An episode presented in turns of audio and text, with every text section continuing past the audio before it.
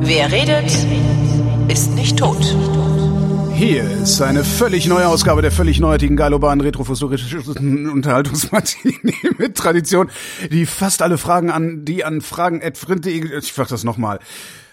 Hier ist eine völlig neue Ausgabe der völlig neuartigen, geilobanen, retrofuturistischen Unterhaltungsmatinee mit Tradition, die fast alle Fragen, die an Fragen.vrint.de geschickt werden, vrindheitsgemäß jedoch garantiert nicht zeitnah beantwortet. Hier ist die Vrindheit mit Alexandra Tobor.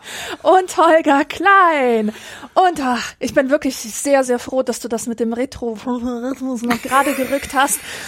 Ähm, weil apropos Retrofuturismus, ich sitz hier, ich sitz hier gerade in prallster Sonne. Ich habe sommerliche Klamotten an. Ja. Also so Kurzärmel, Pyjama, Sonnenbrille. Und ähm, der Tag, an dem wir aufnehmen, das ist der 22. Februar. Das kannst und du doch jetzt nicht einfach so sagen. Ey, das ist, ihr macht das jetzt immer so, ihr Schweine, ne? Der Chris Marquardt macht das jetzt auch immer so, weil ich auch immer Fotografiesendungen so lange liegen lasse, bis ich die veröffentliche. Und jetzt sagt er auch immer, ja, übrigens heute am so und so vielten, damit alle irgendwie hinterher merken, dass ich hier irgendwie Ja, ja, rum, ja, die Beschämung, die subtile genau, Beschämung Shaming. stattfinden. Genau. genau. Aber ich sage das eigentlich nur deswegen, weil, weil apropos Retrofuturismus, ich habe zufällig vor ein paar Tagen, wenn ich auf so eine so einen Blogartikel, so einen Style-Blog, retrofuturistischen Blog, genau, retro, retrofuturistischer Blog war das, ähm, da habe ich äh, einen Artikel gefunden, mit äh, Fotos von Postkarten einer alten deutschen Schokoladenfirma und zwar Hildebrands Deutsche Schokolade.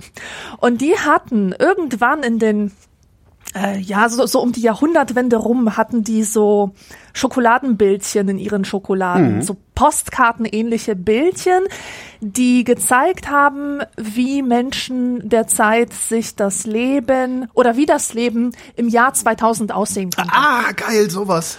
Und das ist wirklich hilarious, weil da so viele Dinge dr drauf waren, die, wo, wo man sagen kann, hey, so falsch haben die gar nicht gelegen. Nämlich ähm, so ein ganz komisches Setup, äh, wo Leute sich einen Kinofilm in ihrem Wohnzimmer angucken können.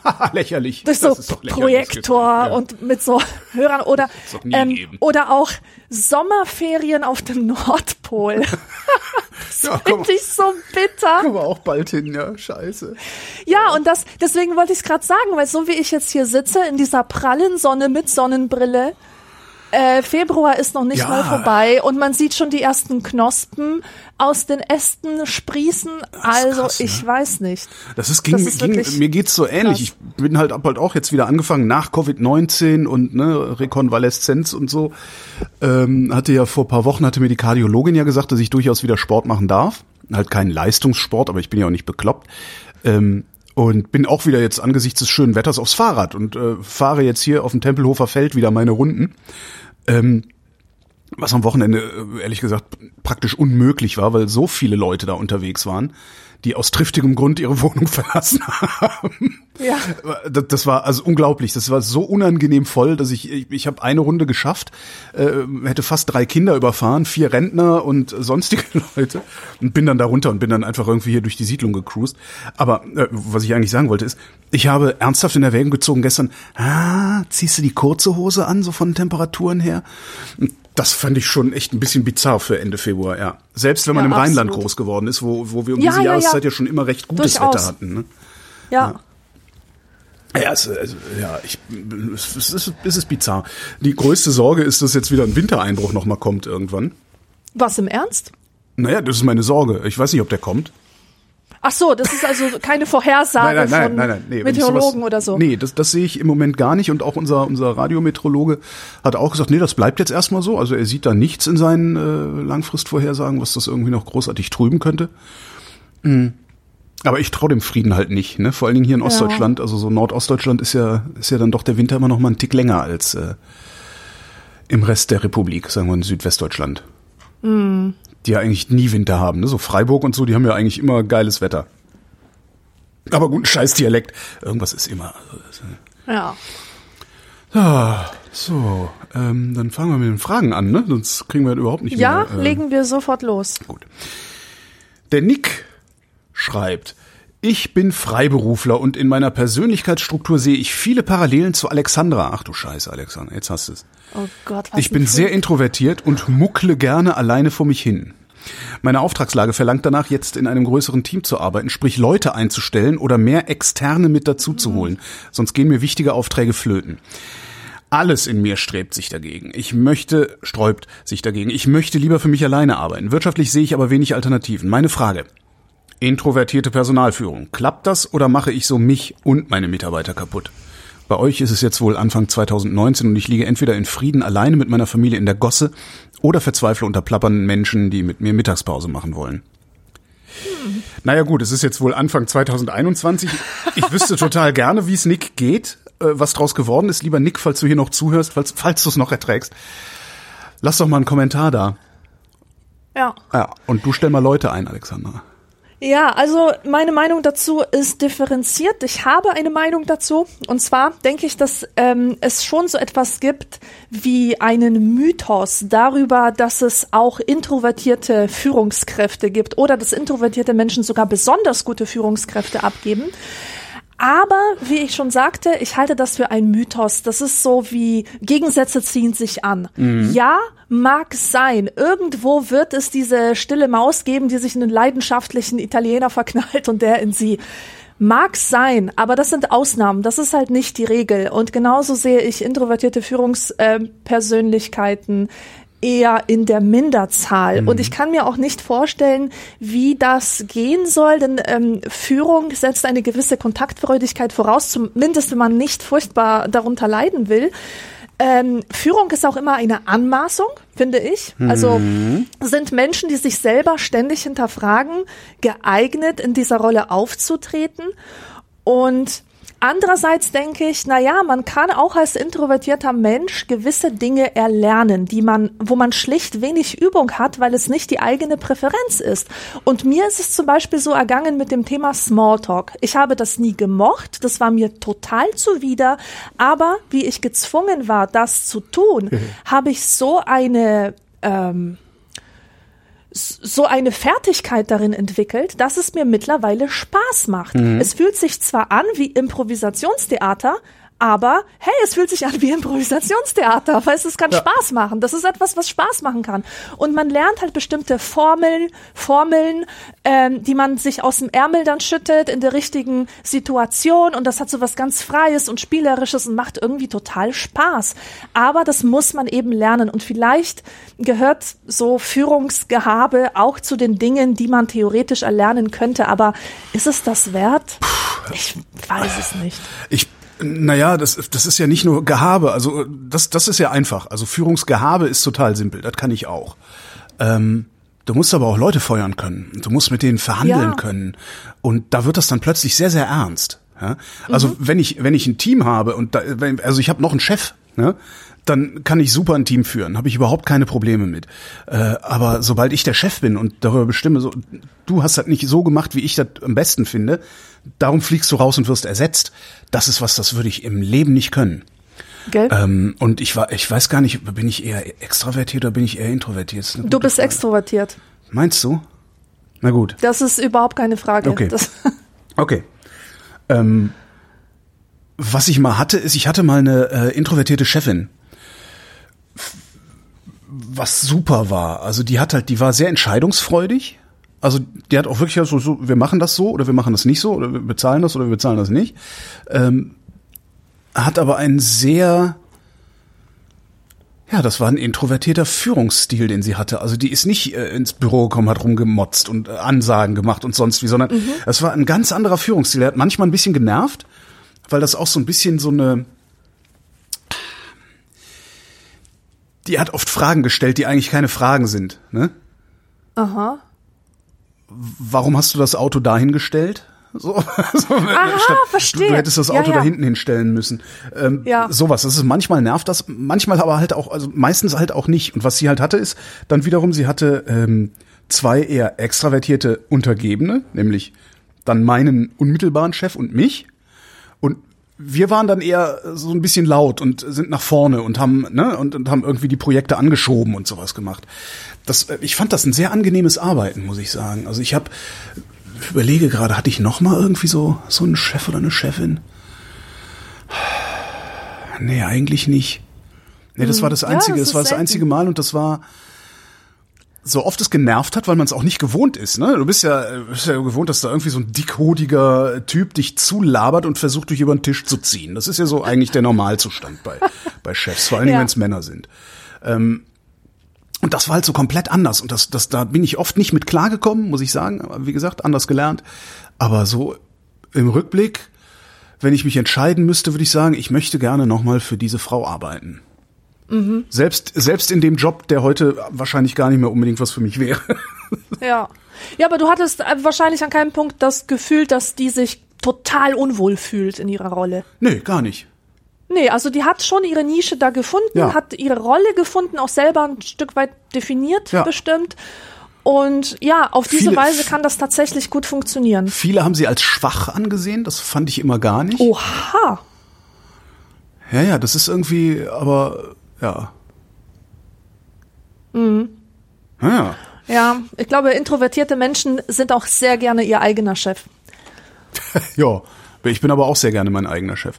Also ich möchte Ja. überhaupt nicht, ich bin, ich finde es total unangenehm, Leute einstellen zu müssen und dann wieder äh, aus, also, also dann wieder feuern zu müssen. Ich finde es schon schwierig, Ja. ich finde es schon schwierig, einen Auftrag zu vergeben.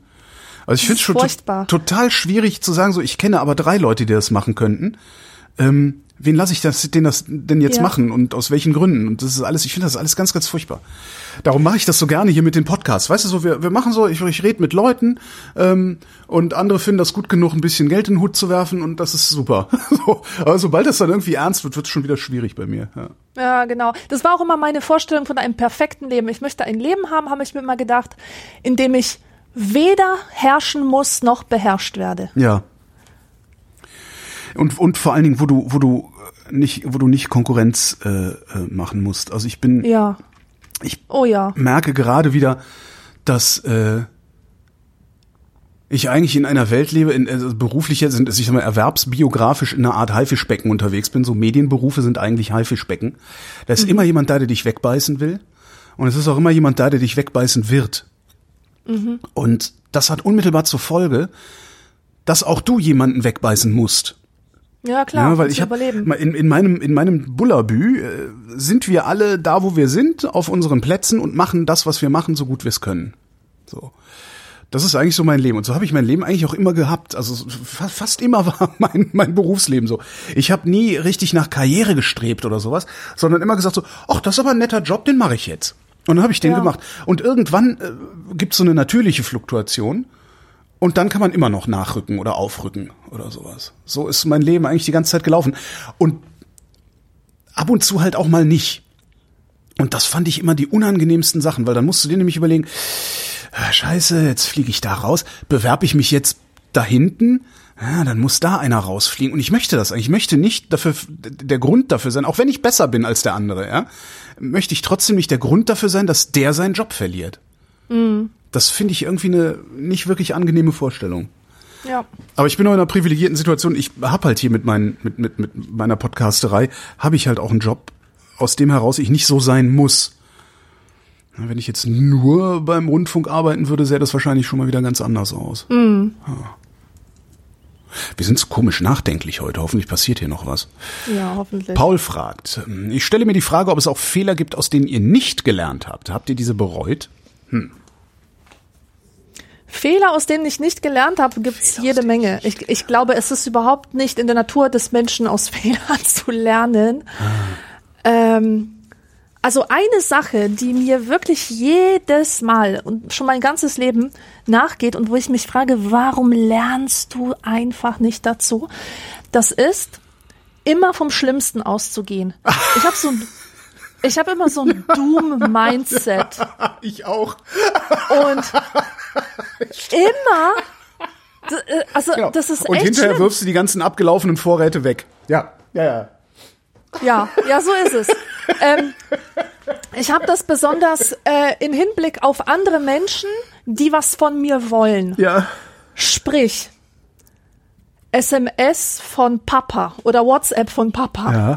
Das kann nur bedeuten, dass Mama im Krankenhaus ist. Oh Gott, ja. Hm. Äh, WhatsApp von Mama. Oh mein Gott, ist Oma jetzt gestorben?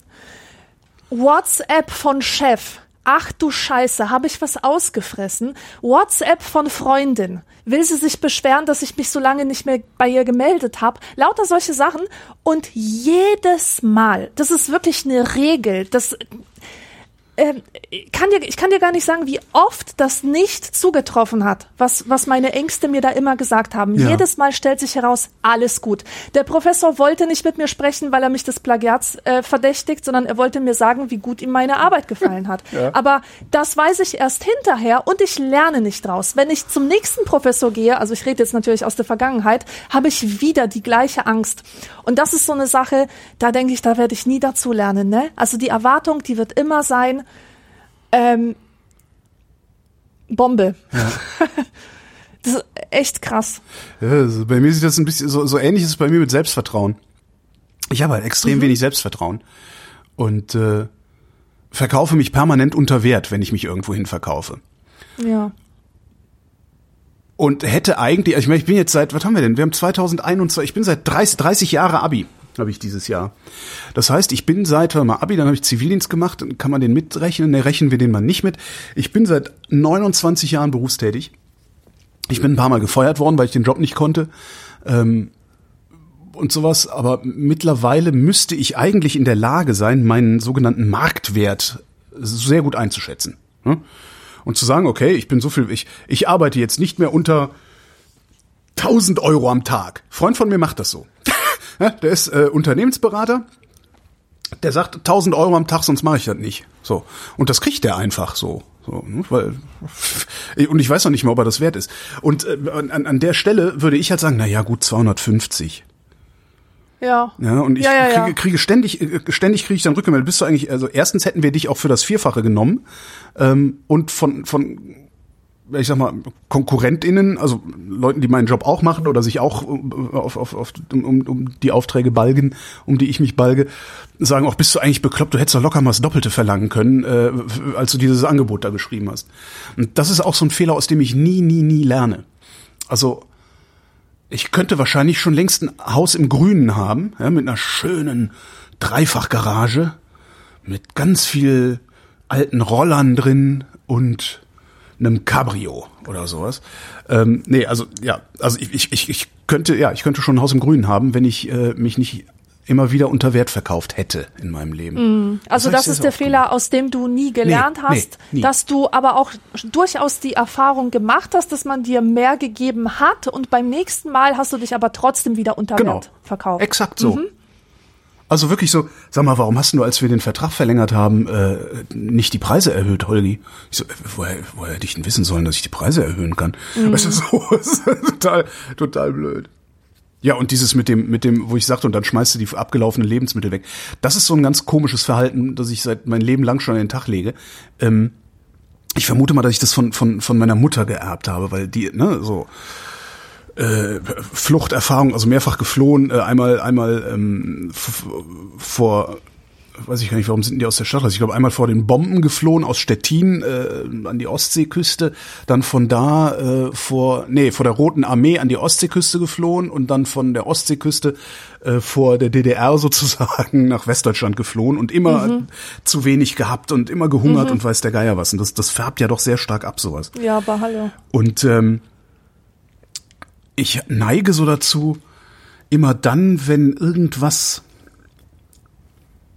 tja, wie soll ich sagen, wenn ich, wenn ich das, ein Gefühl von Kontrollverlust habe, neige ich dazu, mir die Kontrolle zu kaufen. Weißt du so, oh mein Gott, Pandemie, FFP2-Masken helfen. Ich kaufe tausend FFP2-Masken. Ja, ja, ja. So, weißt du? Ich, ich kenne das Verhalten. Mhm. Ja, also sowas halt. Und dann äh, stellt sich raus, ah, die sind ja die, ah nee, nach zwei Jahren zerfallen die und man kriegt davon Krebs.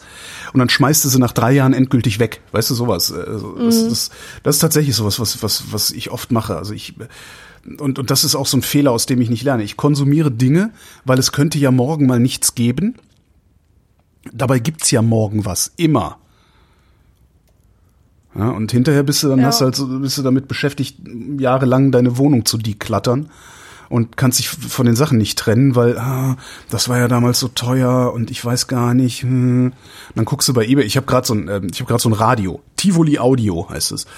War immer so ein Designradio, eigentlich ein total schönes Ding mit so einem Holzrahmen, so ein kleines UKW-Radio, ist 20 Jahre alt.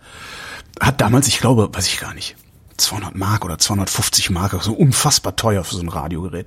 Funktioniert auch noch, spielt auch noch, benutze ich aber nicht. Habe ich keine Verwendung. Ich habe nicht genug Räume, um das auch noch irgendwo hinzustellen und spielen zu lassen. Darum liegt es seit Jahren in der Kiste. Und ich habe das jetzt mal rausgeholt und dachte, mein Gott, ey, was machst du damit? Na, guck mal, ob du das verkauft kriegst. Ja, die Dinger werden auf Ebay für 20, 25 Euro gehandelt. So. Das ist mir jetzt schon wieder viel zu viel. Brauchst du ein Radio, Alexander? Ich. ja, sehr Aber das ist so, da, da, daran merke ich dann immer, dass ich, dass ich irgendwie scheiße bin, weil ich habe ganz viele Radios hier. Ich, ich hätte eins in der Kiste gehabt. Warum habe ich mir denn eigentlich ein neues gekauft? Ja. ja. Weil könnte ja sein, dass ich übermorgen das, das kaputt geht und übermorgen kriege ich dann kein neues mehr. Und das ist echt, da komm ich, ich komme da nicht raus. Ja, siehste, Mischung aus Angst und Gier. Angst und genau, Angst, Gier. Hm. Hält dich im Teufelskreis fest. Angst. Jetzt schnell in eine andere Frage retten. Sonst geht das hier Kommt von so David. Was ist das albernste Nahrungsmittel, das Hipster momentan hypen? Sei es total ironisch aus Nostalgie oder weil eine neue Superpflanze gefunden wurde.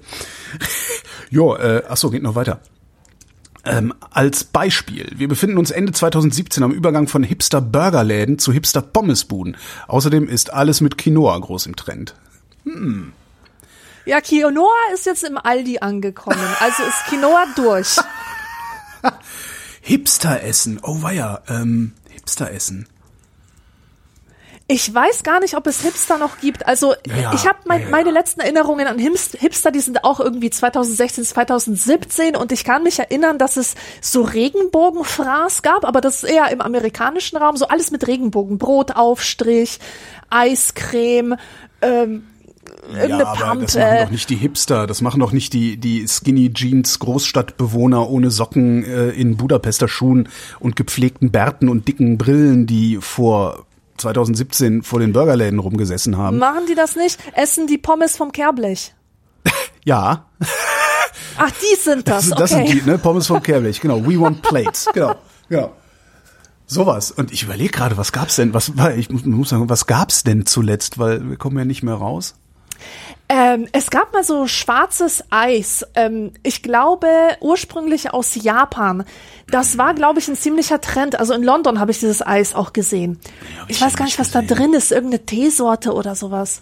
Pizza fällt mir. Pizza finde ich ist ist äh, wieder so ein Ding geworden. Also äh, neapolitanische Pizza, weißt du, mit diesem aufgeflufften ah, Rand. Die, ja. Das ist ja, wieder ja, so ein bisschen so ein Ding Stimmt, geworden. Die ist im Trend, ja. Kriegt man nur immer falsch serviert. Weil Wie serviert man die denn richtig? Die serviert man richtig, indem man sie äh, einschlägt. Äh, äh, praktisch zweimal einklappt, als Viertel sozusagen. Weil die ist ja in der Mitte, die ist ja in der Mitte ist die Pizza ja, die ist ja total äh, äh, saftig und weich und und zerfließt. So, das ja. heißt, du kannst sie gar nicht richtig essen. Ja, sondern es ist halt immer so irgendwie so ein Läppchen, wo alles runterrutscht und runterfällt und so. Also nimmst du diese Pizza einmal einmal zur Hälfte zusammenklappen und nochmal zur Hälfte zusammenklappen, dass du praktisch eine Stulle in der Hand hast, die nur, ja, nur die ist halt aus Pizza. Ja. Okay, das mache ich selber. Also ich esse meine Pizza tatsächlich schon seit jeher so. Ach so, nee, dass, ich nicht. Dass ich sie einmal umschlage. Also die dünne Also du Knus erwartest, dass man sie dir schon so mit dem dicken Rand. Na, die, die dünne knusprige, die esse ich, da, da mache ich tatsächlich so Viertel draus und äh, so Achtel draus und esse die Achtel so weg. Mhm. Äh, ja. Ja, und dass man die neapolitanische so isst, das habe ich witzigerweise in der Toskana gelernt. Da haben wir Ah, uns ja. nämlich Straßenpizza geholt und da haben die die so, so eingepackt. Und das finde ich eigentlich, fand ich eigentlich total nett. Und das könnte ja eigentlich auch mal passieren, dass es auch so kleine Pizzaläden gibt, wo sie dann so neapolitanische Pizza rausgeben. Und nicht, nicht immer diese viereckigen Stücke auf dem Pappteller, Ja. Wo man dann je nachdem, wo man es gekauft hat, auch den Pappteller hätte essen können. Hm. Aber Hipster essen. Was ist denn Lockdown? Was machen denn die Hipster im Lockdown? Als, also vor, Brot. meinst du? Ah nee, das machst du ja auch. Na, ja, das heißt ja nichts. Also das heißt, das heißt nichts. Und ich bin ja, ich experimentiere ja auch damit rum, die die Löcher in der Krume größer zu kriegen. Weißt du, das ist so, dass du praktisch überhaupt nichts mehr drauf schmieren kannst, ohne dass unten der Tisch voll saut. Aber weil es halt so geil aussieht, auch in den Fine Dining Restaurants immer so geil aussah.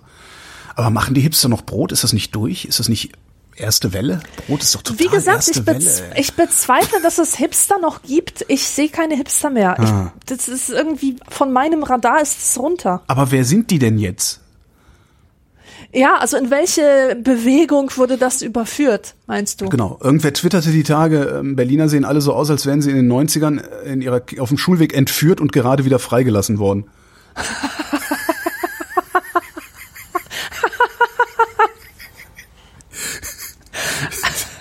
Super. Ne?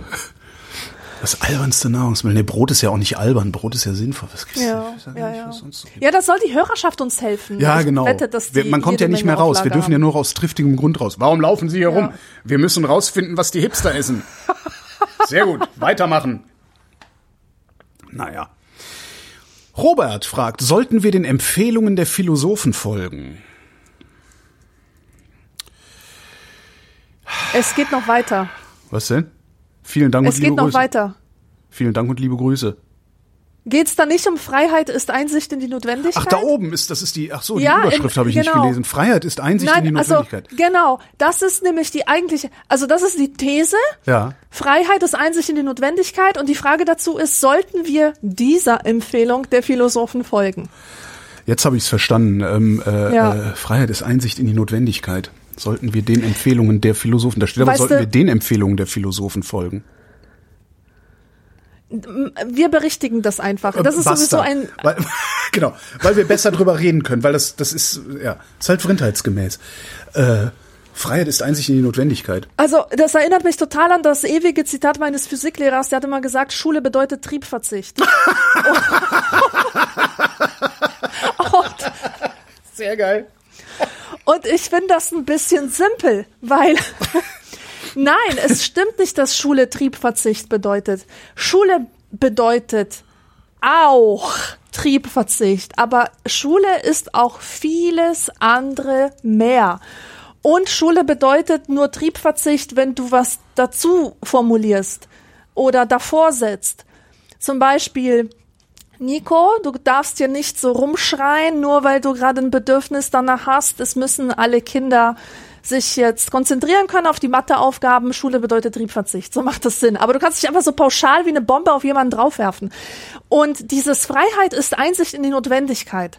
Das, das fand ich schon immer einen blöden, unvollständigen Spruch. Ich finde, das klingt so ostzonal.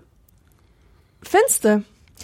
Also ich finde, man da, in diesem Satz steckt viel zu wenig drin. Man könnte zum Beispiel sagen, Ah. Freiheit ist die Einsicht. Ähm, Freiheit ist natürlich auch die Einsicht in die Notwendigkeit, aber eigentlich müsste man das meiner Meinung nach ergänzen zu Freiheit ist Einsicht in die Notwendigkeit der Form. Ich glaube nämlich, dass genau das gemeint ist, dass Freiheit immer einen Rahmen und eine Begrenzung braucht. Ähm, wenn du zum Beispiel Jazzmusik nimmst, also Musik, die als von vielen Menschen als sehr frei und sehr improvisationsreich empfunden wird, da kannst du ja machen, was du willst. Aber Jazz funktioniert nur, wenn du die Struktur sehr gut kennst und wenn du dich an die Regeln hältst, wenn du dich im Rahmen einer bestimmten Tonart bewegst und, und weißt, was geht und weißt, was nicht geht. Und ohne diese Regeln und ohne diese Begrenzungen ist diese Freiheit, die du hast, nutzlos, denn dann hängst du einfach nur so in der Luft. Und ähm, um etwas zu gestalten, um etwas frei zu gestalten, brauchst du einfach diesen Rahmen. Und deswegen glaube ich, dass dieser Spruch bedeutet, anzuerkennen, dass manches notwendig ist, was man als Einschränkung der Freiheit empfinden könnte, was aber eigentlich eine Bedingung der Freiheit ist. Und ähm, um mal zurückzukommen zu diesem Beispiel, was ich schon mal, äh, ich habe ja gesagt, ich habe äh, den Smalltalk erlernt. Ähm, ja, weil ich die Form jetzt kenne. Weil ich die Form kenne, kann ich mich jetzt frei mit Menschen unterhalten. Aber ohne Kenntnis dieser Form konnte ich es nicht. Da war einfach nur tausend Gedanken in meinem Kopf, was wähle ich jetzt aus? Ich glaube, dass es das bedeutet. Ich bin keine studierte Philosophin, aber das scheint mir die richtige Interpretation zu sein. Und, Und, äh, natürlich finde ich, dass man den Empfehlungen hier folgen sollte. Das wäre jetzt die Frage gewesen und ich habe dem nichts hinzuzufügen, weil ich bin nicht so schlau. Aber finde ich, ja, ich folge, ich folge dir. Die Wirndheit folgt Alexandra. okay. Patrick fragt, welches ist der beste Rotwein, den ihr je getrunken habt? Diese Frage kannst nur du beantworten. Wieso hast du noch nie Rotwein getrunken? Doch, ich habe Rotwein getrunken, aber ich bin totaler Rotwein-Noob. Ich mag keinen Wein, der tut mir weh. Okay. Der ist, das ist wie Sheldon Cooper immer sagte, it's grape juice that hurts. Und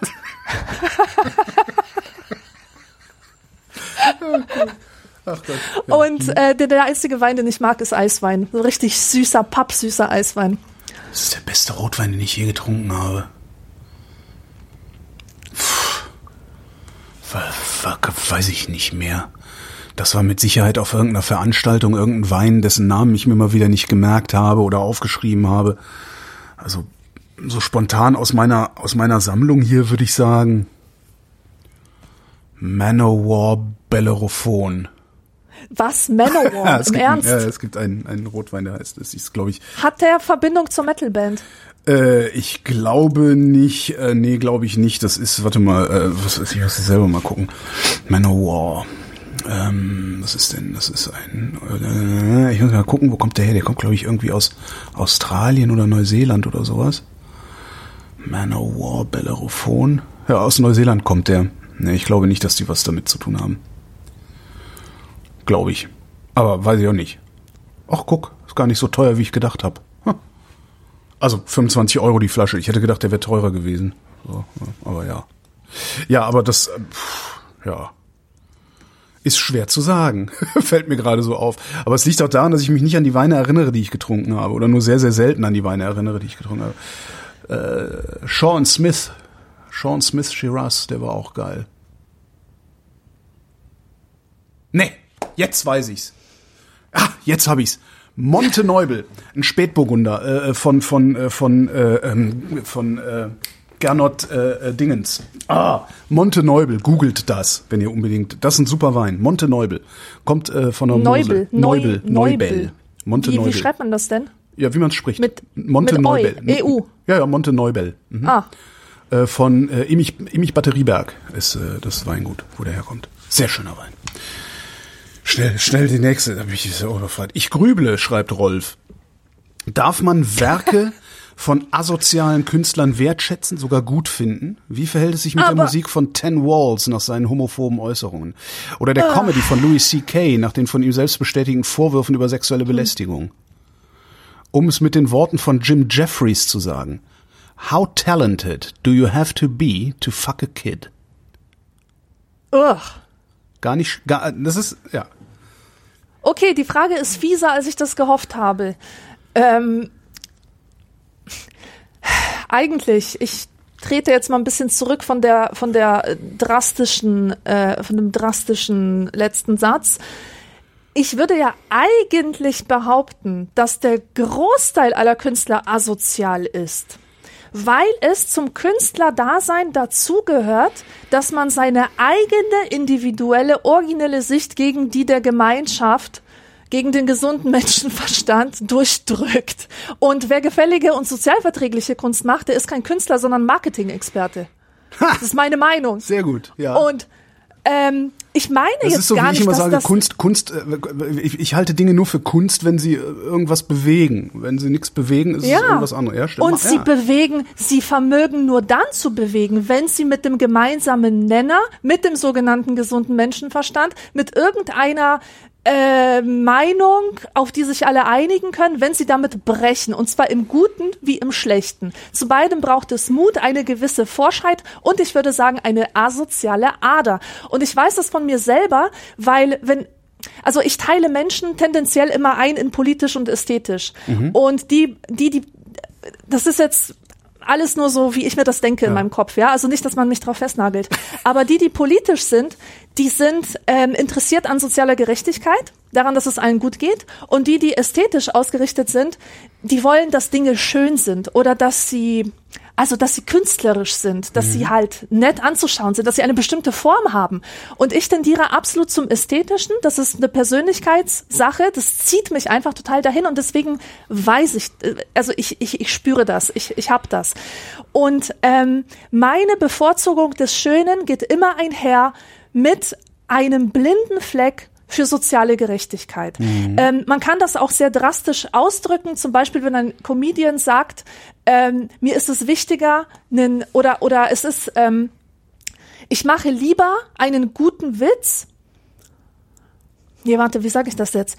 Ähm, äh, genau, es, es fällt mir leichter, einen guten Freund zu verlieren, als auf einen so, guten Witz ja. zu verzichten. Lieber einen guten Freund als eine gute Pointe verlieren.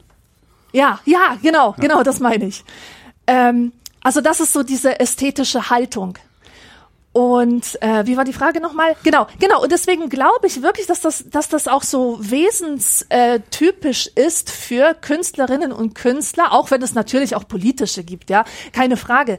Aber tendenziell, dass man sich nicht so sehr drum schert, ähm, was bedeutet mein Kunstwerk jetzt äh, für soziale Gerechtigkeit, sondern man will einfach etwas Formschönes ähm, erschaffen. Und äh, mein, mein anderes Problem, was ich habe mit, mit solchen Sachen, ich habe auch so Fälle, die grenzwertig sind, zum Beispiel Morrissey von The Smiths. Ich bin ein Riesenfan dieser Band.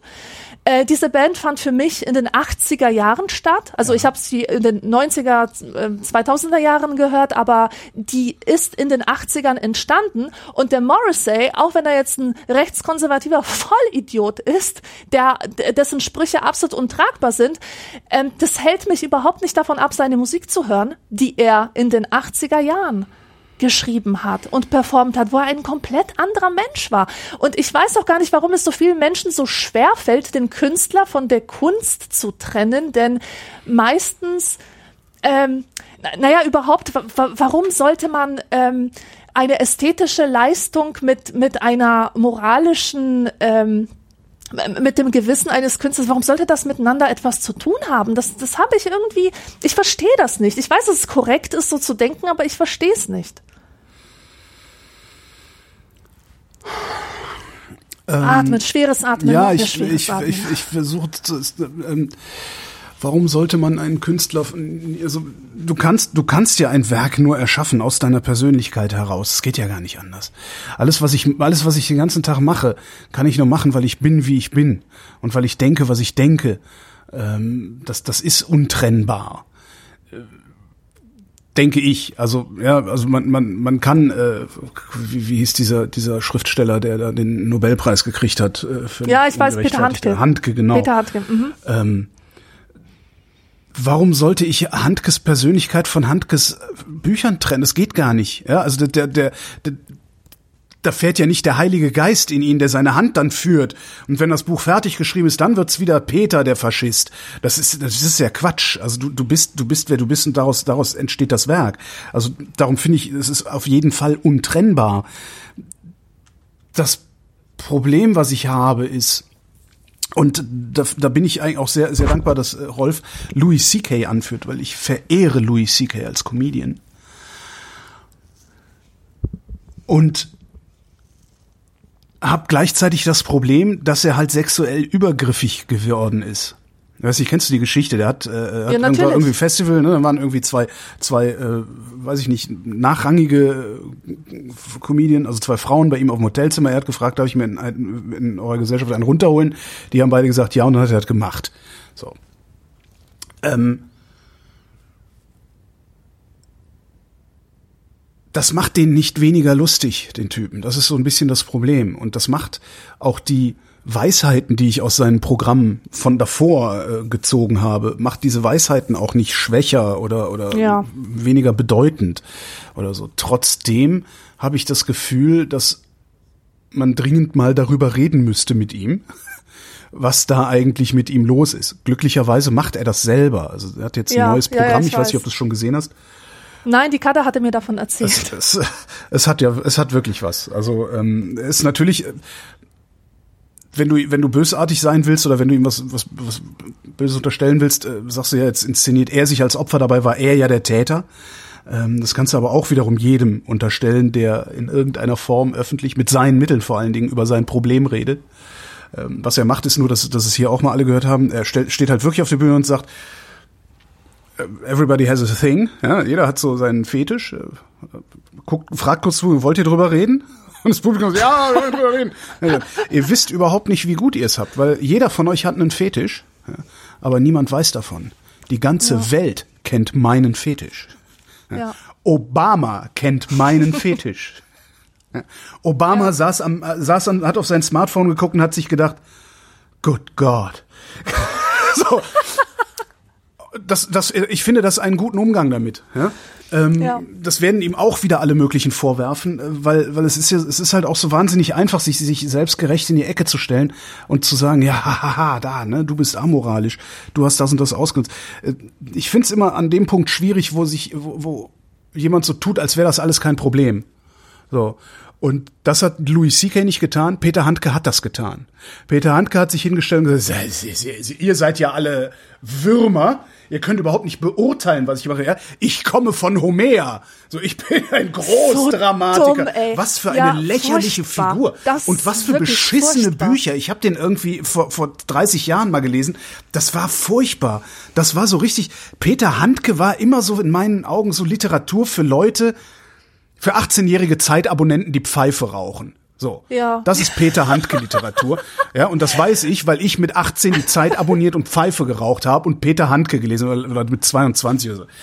Ähm, das, das, das finde ich, glaube ich, wichtig. Und wenn, wenn Morrissey sich hinstellt und sagt, ja, fuck, ey, ich habe da Scheiße geredet, dann finde ich das in Ordnung. Dann können wir auch alle ja, Morrissey Musik hören und sonst irgendwas. Aber wenn irgendjemand so tut, als wäre alles überhaupt kein Problem, das hast du ja auch jetzt gerade, ne, die Black Lives Matter Geschichte. Ähm, du hast diese, diese jetzt im, im Nachgang oder Vorgang oder Umfeld von, von Hanau, diese ganzen Rassismusgeschichten, wo sich dann jemand hinstellt und sagt, ja, stell dich doch mal nicht so an. Ja, ihr habt meinen Humor nicht verstanden, ihr habt dies nicht verstanden, das nicht da will ich, da, da gehe ich dann auch nicht aufs Konzert und da äh, lade ich dann auch nicht die neueste Show runter. Aber wenn sich jemand hinstellt und sagt, äh, fuck, ey, ich bin ja so ein Idiot, ähm, habe ich damit Man ja relativ noch wenig Probleme, weil und da kann ich die Bibel rausziehen. Wer von euch ohne Schuld ist, werfe den ersten Stein. Ja. Es sind doch alle asozial. Ne? Ja. Und nur weil ich weniger mächtig bin als der, der auf der Bühne steht, als der, der in der Öffentlichkeit steht und asozial ist. Nur weil ich weniger mächtig bin als der, brauche ich mich doch nicht für einen kurzen Moment aufspielen, als wäre ich ihm immerhin moralisch überlegen. Immerhin. Ja. Ich Das würde das ich nicht so machen. Wenn ich in seiner. Situation wäre, würde ich das nicht so machen. Das ist diese, diese Social Media Selbstgerechtigkeit, die, die man dann auch immer wieder sieht. Das, ähm, die überhaupt nicht nach den Bedingungen fragt, ja, wie, wie, wie kommen Dinge zustande, warum hast du das gesagt, in welchem Kontext hast du das gesagt, was, wie hast du dich hinterher, was, ähm, sondern auf die Palme, das ist halt so eine Erregungsmaschine, diese sozialen Medien, ne? so eine Erregungsmaschine, eine Empörungsmaschine und alle können sich für einen kurzen Moment für was Besseres halten. Ich nehme mich da überhaupt nicht aus, ich bemühe mich halt nur, das bei wirklich mächtigen Leuten zu machen, nämlich bei Politikerinnen und Politikern den Leuten habe ich die Macht übertragen.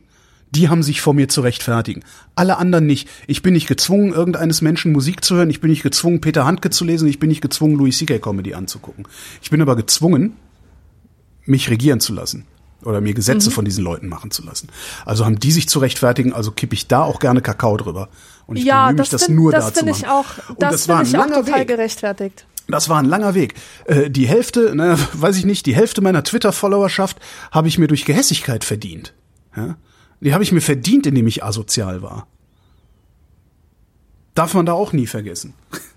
So, Ja. und indem ich asozial zu Leuten war, von denen ich dachte, die sind, das, das, die sind erbärmlicher als ich, auf denen hacke ich jetzt mal rum. Aus welchen Gründen auch immer ich sie für erbärmlicher gehalten habe. Stellt sich raus, ich weiß gar nicht, ob die das sind. Äh, Weil sah halt nur so aus und war halt gerade, genau, sah, ja, ja, genau, sah halt nur so aus und war halt gerade opportun. Das ist ja das, was auch, was du auf Twitter jeden Tag erleben kannst. Sieht Mhm. so aus, als würde, wenn ich mich in, in dieser Weise positioniere, als würde ich mich dann äh, als was Besseres darstellen, als ich eigentlich bin, beziehungsweise als der da hinten ist. Blech, nee. Und trotzdem, how talented do you have to be to fuck a kid? Da hört's dann nämlich auf. Ja. Wobei oh auch ja, da die hey, Frage ist. ja. Wobei auch Du da die hast Frage ist. recht. Ist dieses, das ist ja das, das ist ja was so, so wenn man solche solche Argumente hast du ja dann gerne, wenn du, ich, ich habe das immer, wenn ich mit Ökonomen diskutiere, die treiben Sachen bis aufs Maximum, ja, bis ganz hinten raus, bis da Kinderficker, weil weiter geht's ja kaum. Ähm, um einen Punkt zu machen, um zu sagen, äh, wenn wir eine Regelung so gestalten, ist das das Ergebnis im schlimmsten Fall? Also wie gestalten wir die Regel so, dass das nicht das Ergebnis wird, es sei denn, wir wollen es haben? Mhm. Die Frage, how talented do you have to be to fuck a kid, kann ich halt auf jeden und jede anwenden. Also mit dieser Begründung, also mit, ne, es ist ja, eine, es ist ja eigentlich gar keine Frage. Mit dieser Begründung kann ich jedem Menschen, der draußen rumläuft, die Moral absprechen. Ja. Ja. Ich würde sagen, ja, wenn ich dir das jetzt durchgehen lasse, lasse ich dir irgendwann auch durchgehen, dass du ein Kind ver vergewaltigst. Mhm. So würde ich fragen, darf man diese Frage überhaupt stellen?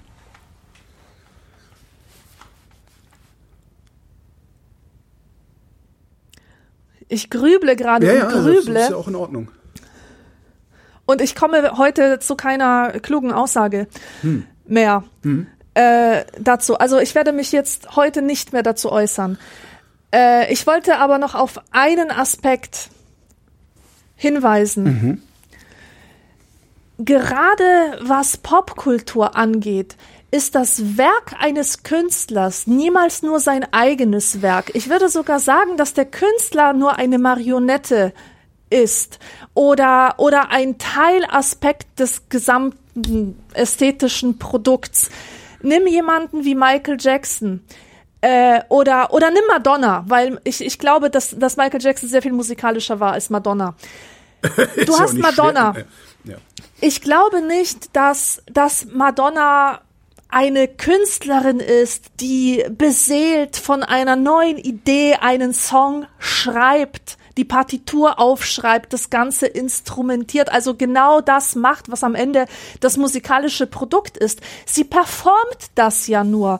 Und dahinter stecken Songwriter, Produzenten, Menschen, die den Beat basteln, ähm, Modedesigner, die ihr diese geilen Klamotten schneidern, die Leute, die die Bühne für diese Wahnsinnsbühnenshows gestalten und das ist Madonna und das heißt nicht, dass es alles aus Madonna rauskommt. Madonna ist einfach nur die Person, die das auf irgendeine Art und Weise verkörpert. Madonna ist das Vehikel, Madonna ist das Vehikel, Das das, Vehikel, das, das diese genau. Popkultur verkauft. Also das ist, Genau, die- und wenn das- ich sage, ich lehne jetzt, ähm, angenommen, sie hätte sich irgendwie unmöglich benommen, irgendwas gegen Schwarze oder Homosexuelle oder was weiß ich gesagt, ähm, halt die, diese Verfehlungen, die, die man heutzutage ü- überall ähm, bezeugen kann. Ähm, angenommen, das wäre bei ihr passiert, ich hätte ein Problem, jetzt ihre Musik nicht mehr zu hören. Angenommen, ich fände sie gut und wäre Fan. Ähm, weil es nicht wirklich ihr Produkt ist. Es, also ich würde damit all den Menschen schaden, die daran beteiligt waren. Ja, das ist mir sogar schon wieder ein bisschen zu abstrakt. Vielleicht, weil ich Madonna scheiße finde. Kann sein, aber äh, wir, haben ja, Ja, nimm halt, Na, wir- nimm halt ein anderes Popkulturelles oder wir haben ja gerade ein- wir haben ja gerade ein Ach, aktuelles. Problem. Ja, ja, ja. Marilyn Manson. Marilyn Manson wird jetzt gerade vorgeworfen äh, von mehreren Frauen, dass sie, dass er sie manipuliert, äh, sexuell ausgebeutet hätte und sowas. Ähm, und jetzt höre ich auch nicht Marilyn Manson, aber es gibt Radiosender, die sagen, wir spielen jetzt Marilyn Manson nicht mehr. Ähm, da denke ich in letzter Zeit etwas öfter drüber nach, weil ein Kollege auch gesagt hat, nee, ich spiele den nicht mehr. Und dann hat er aber gesagt, äh, was anderes kannst du ja auch nicht machen, sonst hast du ja direkt Shitstorm. Was ganz interessant ist. Dass es eben. Gibt, Und das ist das. das ist halt Schwäche. äh, ne? Also wer, wer so denkt, sollte sich einen anderen Job suchen, finde ich. Aber ähm, ja. die Frage ist halt, unter welchen Bedingungen kann ich Marilyn Manson spielen, ohne dass der Shitstorm losgeht, wenn ich den unbedingt vermeiden will und nicht einfach aussitzen will, geht ja auch.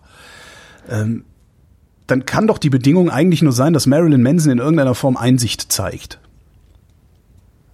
Oder? Das meine ich jetzt Ja. wieder der, der Umgang des Künstlers mit seinem Ja. mit seiner Verfehlung sozusagen.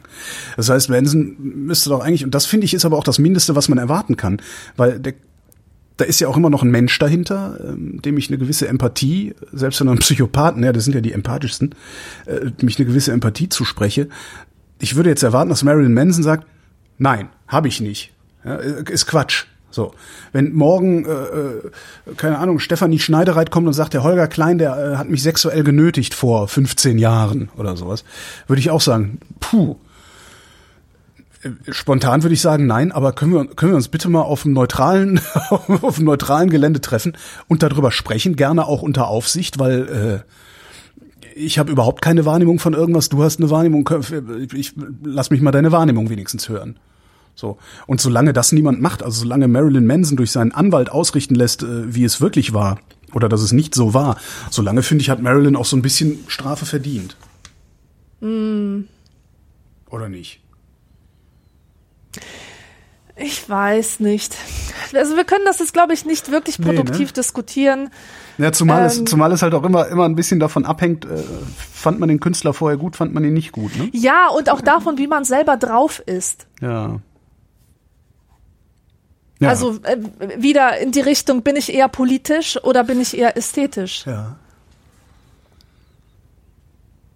Naja, Naja. schnell zur nächsten Frage, sonst. Genau, weg hier, schnell weg.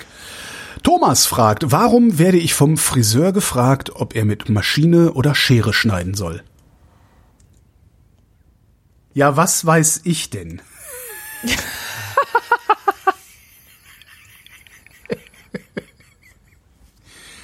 du, du musst das sagen, du gehst doch in den Damensalon. Ja. Oder gehst du in den Herrensalon und machst. Was passiert eigentlich, wenn du in den Herrensalon gehst und sagst, einmal Fassonschnitt bitte? Musst du dann auch 80 Euro bezahlen, weil du ein Mädchen bist, oder darfst du für einen Zehner gehen wie die Jungs? Es, es gibt hier in Augsburg in irgendeinem Stadtteil einen Frisiersalon, der heißt Sie und S. Finde ich total krass. Da heißt er wirklich so. Sie Muss man und gerade S. googeln. Sie und S. Ja, für Damen und Kinder. Wir beben, ja. Für Beben, genau. Salon Sie und S, ja. Ja, also, Männer nicht willkommen in diesem Salon. Ja, aber wie ist das denn jetzt? Warum fragt dich der Friseur, ob er mit Schere oder Maschine schneidet? Weiß ich, es macht bestimmt einen Unterschied, womit du schneidest. Ich meine, Maschine ist natürlich gefährlich. Wenn da was ab ist, ist es ab. Und äh, ja, die Schere, die braucht man bei so feinen Sachen. Also ähm, Seiten auf Null. Die bekannte Schabenfrisur. Ja. Das machst du mit der Maschine und das sieht auch so aus. Ja. Zumindest untenrum. Obenrum ist es dann halt wahrscheinlich mit Schere. Und vielleicht will man auch manchmal einen Kurzhaarschnitt haben, der aber nicht Seiten auf Null mäßig aussieht, sondern einfach wie so eine Standard-Kurzhaarfrisur. Nicht ganz so kurz. Und dann ist eher die Schere gefragt. Ich weiß es nicht, kenne mich damit nicht aus. Ich auch nicht. Ich, hab, ich war dieses Jahrtausend noch nicht beim Friseur. Ich sehe aus. Ähm, Haare bis zu den Knien. Kniekehlen. Steffen fragt, lasst ihr fremde Leute von eurem Telefon einen Anruf absetzen? Ist, mir ist es heute passiert, dass ich von einer Frau angesprochen wurde. Sie sagte, sie hätte Echt? kein Geld auf dem Prepaid-Telefon. Sie bat mich darum, von meinem Telefon einen Anruf abzusetzen. Ich habe verneint. Habe ich mich falsch verhalten? Also, ja, äh, nein. Ich finde schon, dass es Misstrauen weckt. Weil, wenn mir jemand so kommt, dann denke ich mir, warum hat denn der kein Handy? Was ist los mit dem? Also, es gibt, es, es gibt halt so ein paar Leute auf der ganzen Welt noch, die kein Handy haben. Ja. Auch in Deutschland. Ja. Aber trotzdem, also die leben halt unterm Stein und das sind irgendwie total komische Freaks. Irgendwas frage ich mich, warum hat, hatten der jetzt kein Handy? Aber, aber noch geheimnisvoller finde ich, ähm, ja, wobei das, das mit, mit kein Handy das schon erklären würde. Warum merkt sich heutzutage irgendjemand wirklich eine Nummer? Weil wenn du den Anruf absetzen willst und meinst, das tun zu können, dann musst du ja auch die Nummer haben äh, von demjenigen. Das heißt, derjenige, der dich fragt, der hat sich eine Nummer gemerkt. Ja, warum nicht? Finde ich total verdächtig. Also die Nummer meiner Eltern zum Äh, Beispiel also- kenne ich auswendig. ja, die kenne ja stimmt, die kenne Also ich auch. ja, halt. doch, nee, du hast recht. Okay. Ähm,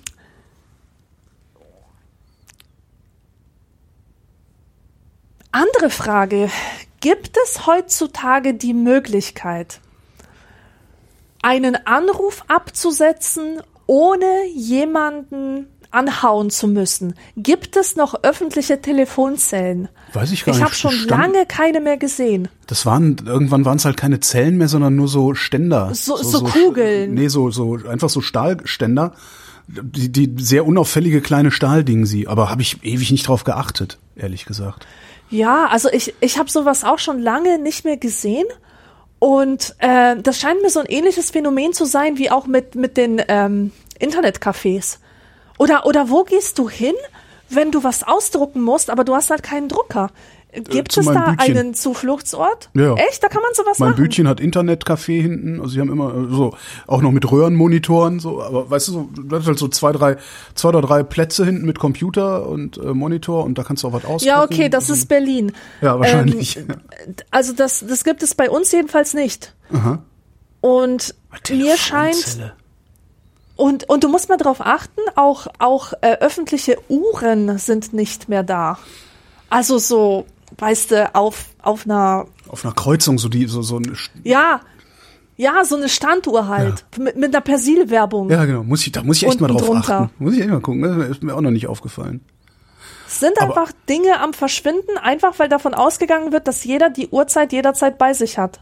Ja. Nee, also äh, ich, ich, ich mache es mir da sehr, sehr leicht. Äh, Die, die Frage, ob er, äh, Steffen sich richtig verhalten hat oder falsch verhalten hat, kann ich beantworten. Doch, kann ich beantworten. Unten drunter steht nämlich von meinem iPhone gesendet. Ähm, so ein iPhone kostet sehr viel Geld. Wenn derjenige, der dich fragt oder diejenige, die dich fragt, garantiert langsamer laufen kann als du selber und schwächer ist als du selber, kannst du das machen. Ansonsten gebe ich niemandem mein Telefon. Ja. Das ist ganz einfach. Wenn da jemand ist, der so aussieht, als wäre er schneller als ich, und das sind sehr, sehr, sehr viele Menschen sind schneller als ich, äh, bleibt das Telefon in der Tasche. Und das ist, äh, ja, da bin ich dann gnadenlos. So, und wenn, Ja. also wenn es dann noch jemand ist, der mir glaubhaft machen kann, dass sein, sein, dass sein Guthaben alle ist, äh, wäre ich im Zweifelsfall sogar noch bereit zu sagen, ja komm, dann sag mir Bescheid, ich lad's dir schnell auf. Ja. Weil geht ja auch. Also das, man, man darf ja nie vergessen, dass wir, ähm, dass 20 Prozent der Menschen in Deutschland äh, eigentlich arm sind äh, und nicht mal eben die 15 Euro haben, um ihr Kongstar-Guthaben äh, am Leben zu halten oder so. Das darf man auch immer nicht vergessen. Ja. Wieder runtergezogen hier, ne? Huiuiui.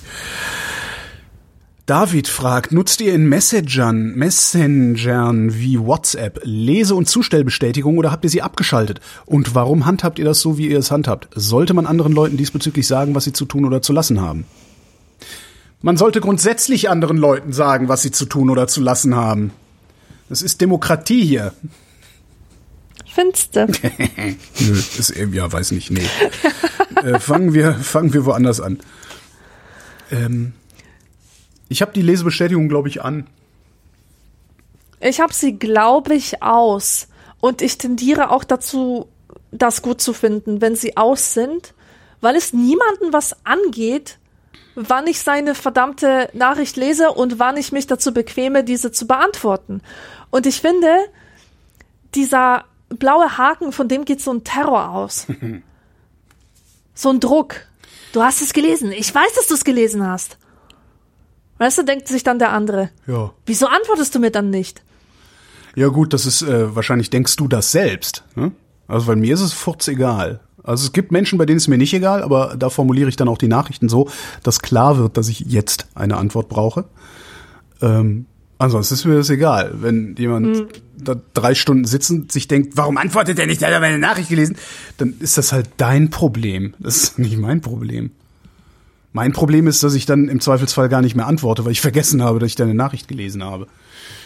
Aber ja.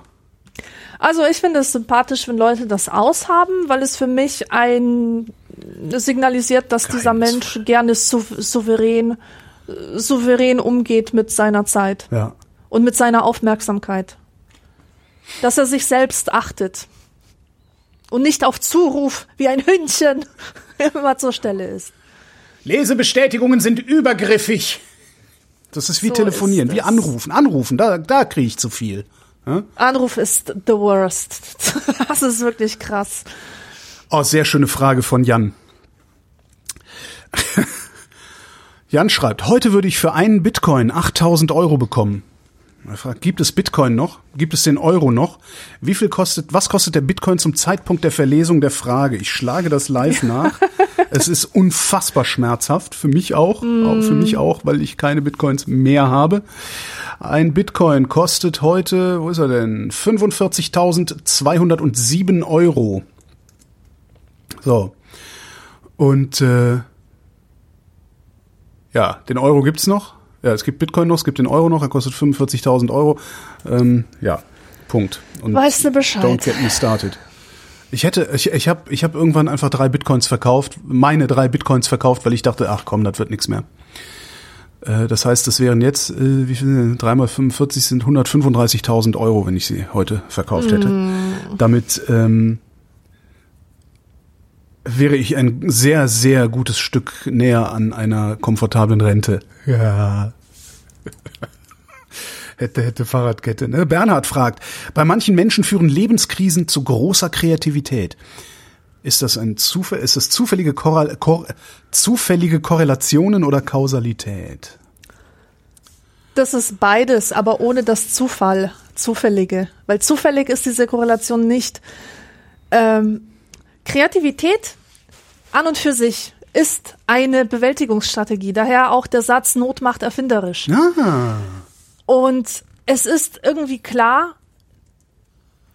dass da entsprechendes bei rauskommt. Weil es gibt Stoff, also Krisen geben Stoff für, für Kreativität. Und es gibt viel zu verarbeiten. Je mehr du zu verarbeiten hast, je mehr du Sachen krass findest oder nicht drauf klarkommst, umso mehr äh, stehst du unter psychischem Druck, das in irgendeine Ordnung oder in irgendeine Form zu bringen. Und ähm, andererseits, also was gegen diese These spricht, dass man äh, zum Beispiel Depressionen braucht, um ein großer Künstler zu sein. Das, das ist halt die Tatsache, dass Stress auch die Kreativität hemmt.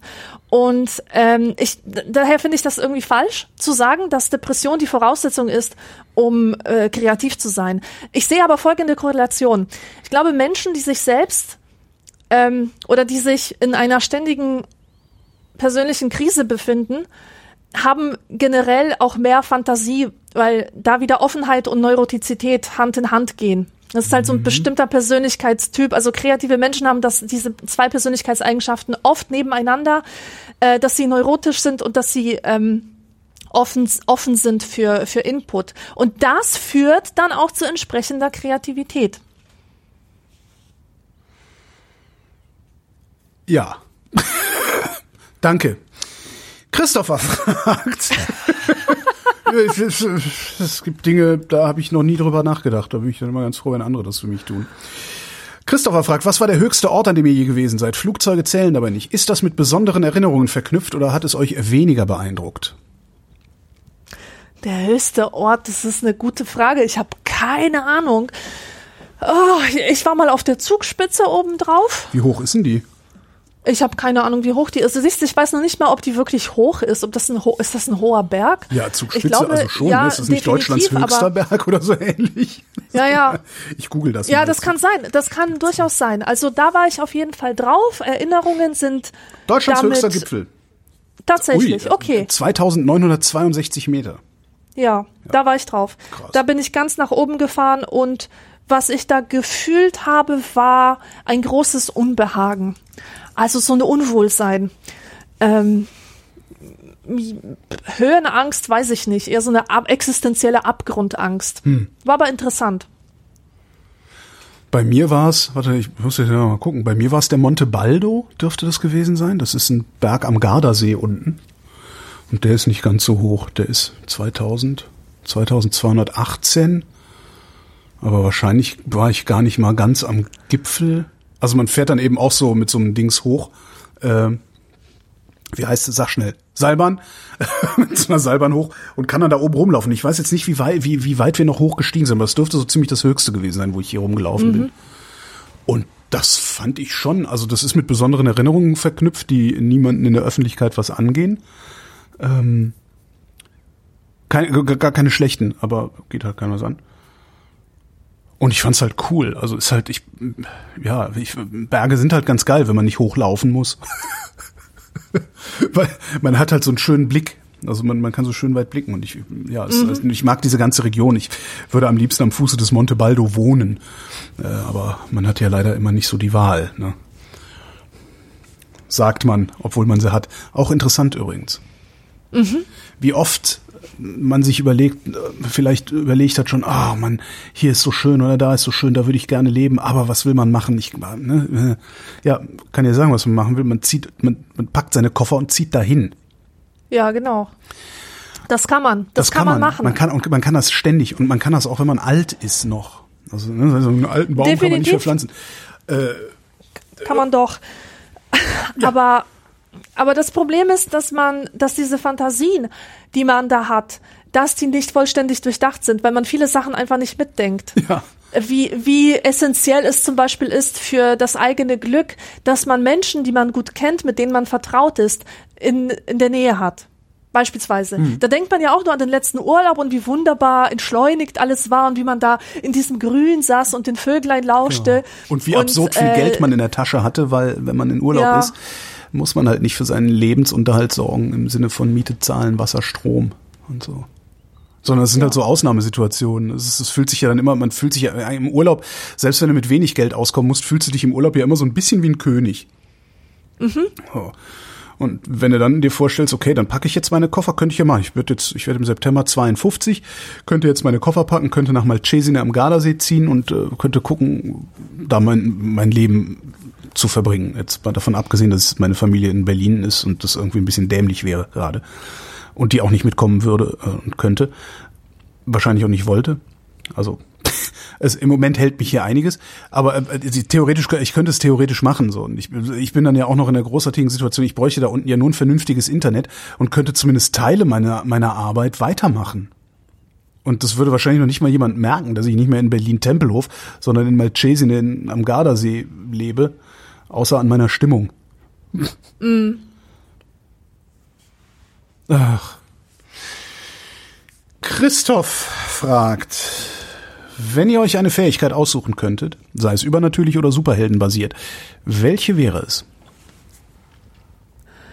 Die Superkraft des Aufräumen-Wollens. Boah, wäre das geil. Wenn ich Bock hätte aufzuräumen, sauber zu machen, Staub zu wischen, Staub zu saugen, zu bohnern, zu putzen, zu schrubben. Oh, herrlich wäre das. Ja, Unverwundbarkeit fände ich cool. Echt? Ja, Dann würde ich mich, äh, dann würde ich, äh, dann, dann würdest du mich häufiger in Schlägereien finden, glaube ich. Ich wäre gerne Hm. Hast du, unverwundbar. hast du ein Bedürfnis nach Schlägerei? Ja, ich würde mal, ich würde gerne sehr vielen Menschen, die mir so äh, in meinem Leben begegnet sind, schon hätte ich gerne eine gelangt, ja. Beziehungsweise hätte ich, sagen wir mal so, wär- wäre ich unverwundbar, ähm, hätte ich vielen Menschen, die sich wirklich sehr, sehr rücksichtslos verhalten, schon viel öfter eine laute Ansage gemacht. So bin ich halt verwundbar und muss damit rechnen, dass irgend so ein voll tätowierter Kernassi äh, mich krankenhausreif schlägt, also lasse ich ihn gewähren.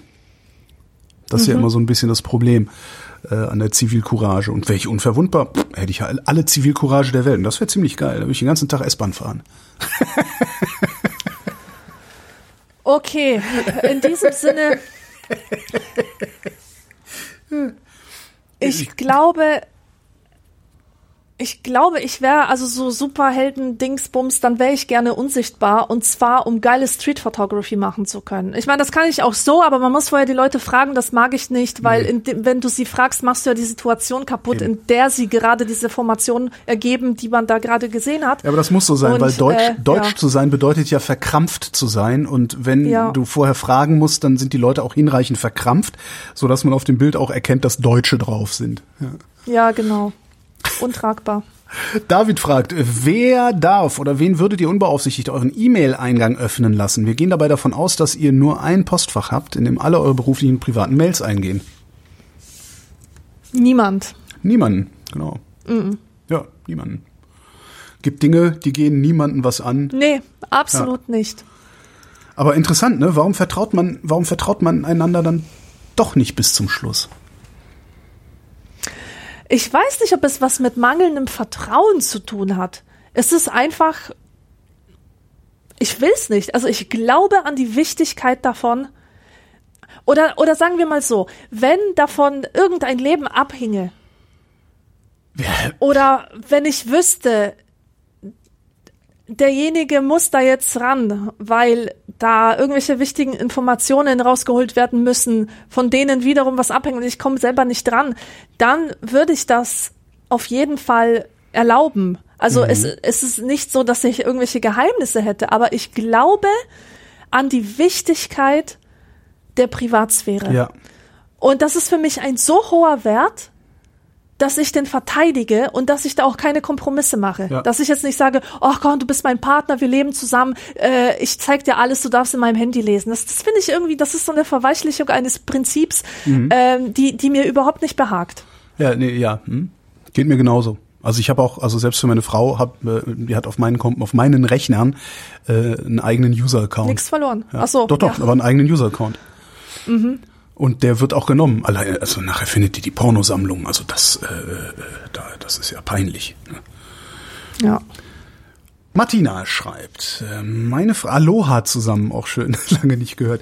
Meine Frage, wo würdet ihr Grenzen zwischen sozialen Schichten ziehen? Sprich Unterschicht, Mittelschicht, Oberschicht. Würdet ihr finanzielle oder andere Faktoren heranziehen? Nicht finanzielle. Weil das sehr viele Faktoren hat. Soziale Schicht hat sehr viele Faktoren und das Finanzielle ist nur eine Facette davon. Und vi- vielleicht am allerwenigsten hat es, spielt es eine Rolle.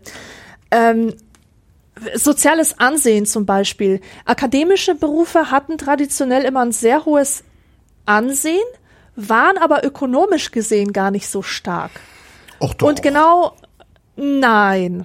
Frag mal, was Professoren so verdienen. Da, Also ich, glaube, Professoren verdienen mehr als ich. meinst du?